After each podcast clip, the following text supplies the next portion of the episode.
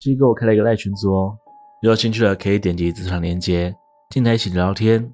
但是有入群考试哦，小小提示一下，答案就在虎爷跟 Joe 两支影片里，找不到答案的人赶快去看。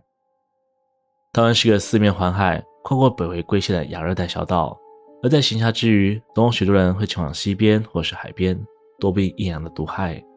然而，关于溺水事件，往往每年都是层出不穷。你们知道台湾甚至有十大鬼域的说法吗？说的就是十个最多冤魂聚集的水域。欢迎来到下水道。今天要分享的是台南马沙沟海水浴场。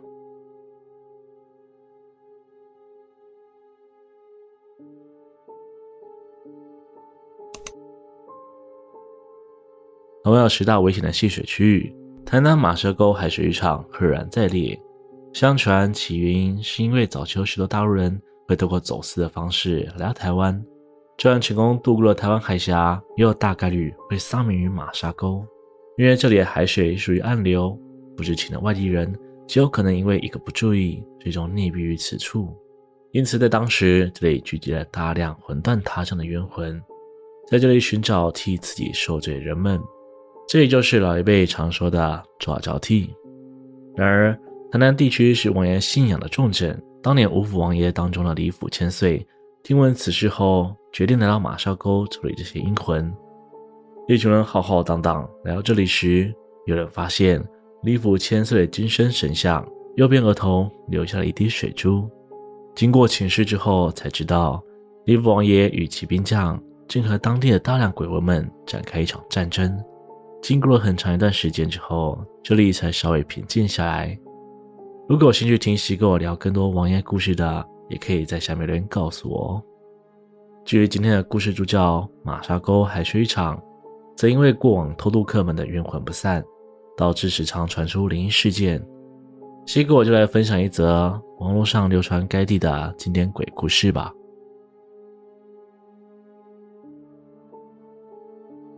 众所周知，每当大学新生来校园时，我们作为学长姐只有两件事情要做：一是举办迎新晚会之类的活动来欢迎各位学弟妹们；二是物色可爱的学妹，假借学长要照顾新人的名义，多多认识他们。身上大的我们带着大一新生们来到了台南的马沙沟海水浴场。之所以会挑选这个地方，是因为当时来这里场勘的时候，一望无际的沙滩看起来非常美丽，既能戏水，又能在沙滩上烤肉，附近。还有一些贩卖食物饮料的小摊贩。当时的我们认为这里就是迎新的最佳地点，但如果能预知到即将发生的事情，打死我都不会来这里的。到了迎新当天，我们几个学长姐担任这趟旅程的队服，带着一群懵懂的大一新生，搭乘游览车从台中坐到台南。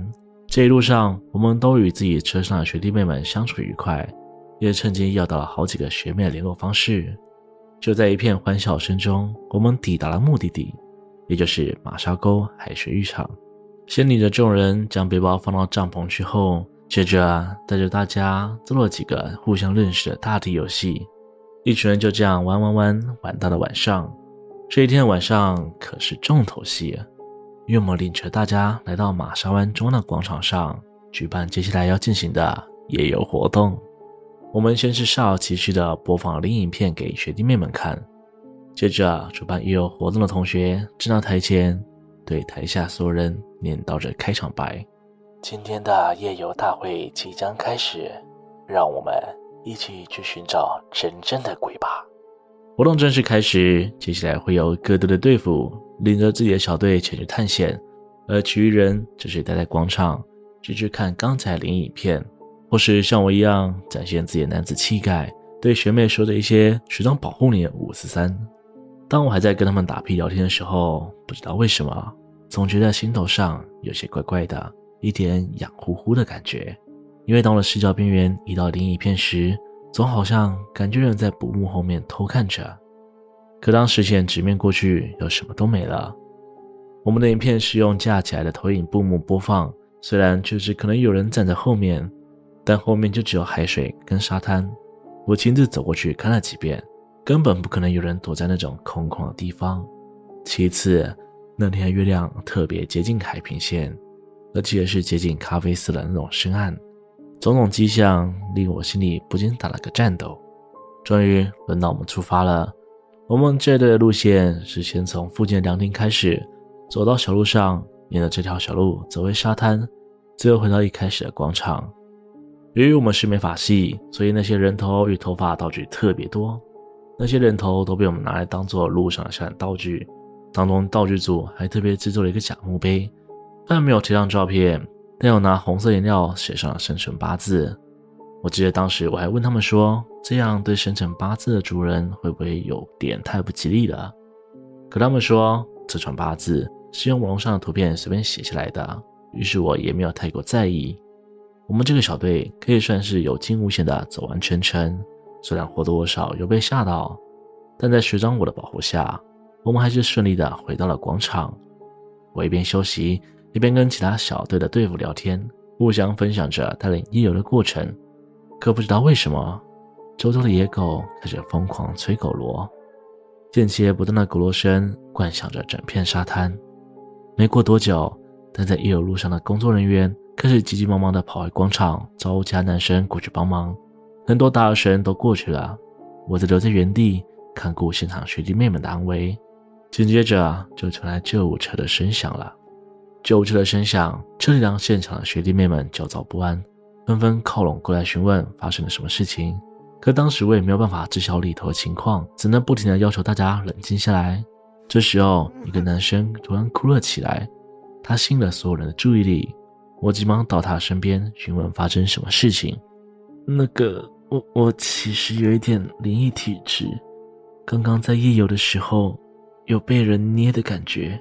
这番话再度引起众人的热烈讨论，开始纷纷猜测事情的经过。有人开始讨论起他们夜游时是否发生什么异样情况。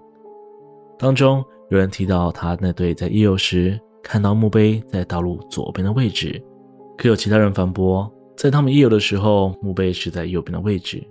他们争论不休，而我则是胆战心惊，因为为了固定墓碑，我们其实把它下半部埋在土里，根本不可能，也没有必要在每队来之前就将墓碑移动位置。后来，工作人员疲惫地从里面出来，催促着学弟妹们赶紧收拾东西回到帐篷去休息。即使我想询问发生了什么事情，也只是换了好几个“先不要问，明天说”的答复。可这一天的晚上注定不太平。根据事后讨论，有人那天洗澡洗了一半，被反锁在浴室里；有人看到路灯就像鬼片那样，从最远的地方一盏盏熄灭；有人平安符无故消失。有人听到贩卖部的自动门一整晚都在开开关关。到了早上之后，我赶紧询问一旁的同学，昨晚到底发生了什么事情？啊，就昨天有一个信基督的学弟啊，他好像被鬼上身了哈。根据我同学的描述，昨晚我们夜游的路途上，首先会带领学弟妹到凉亭拜拜，拜完之后拿着香脚走完路程，而在回到广场之前，必须要把香脚丢掉。但那个基督徒学弟表示，因为他自身的信仰缘故，他不愿意拿香拜拜。该队队辅基于尊重的想法，自然也没有勉强他，只是让他在一旁稍等，到所有人拜完后再继续一起行动。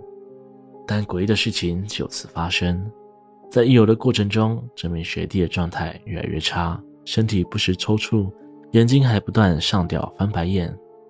走到墓碑那里的时候，他突然像是发了狂似的，整个人猛地冲向海边。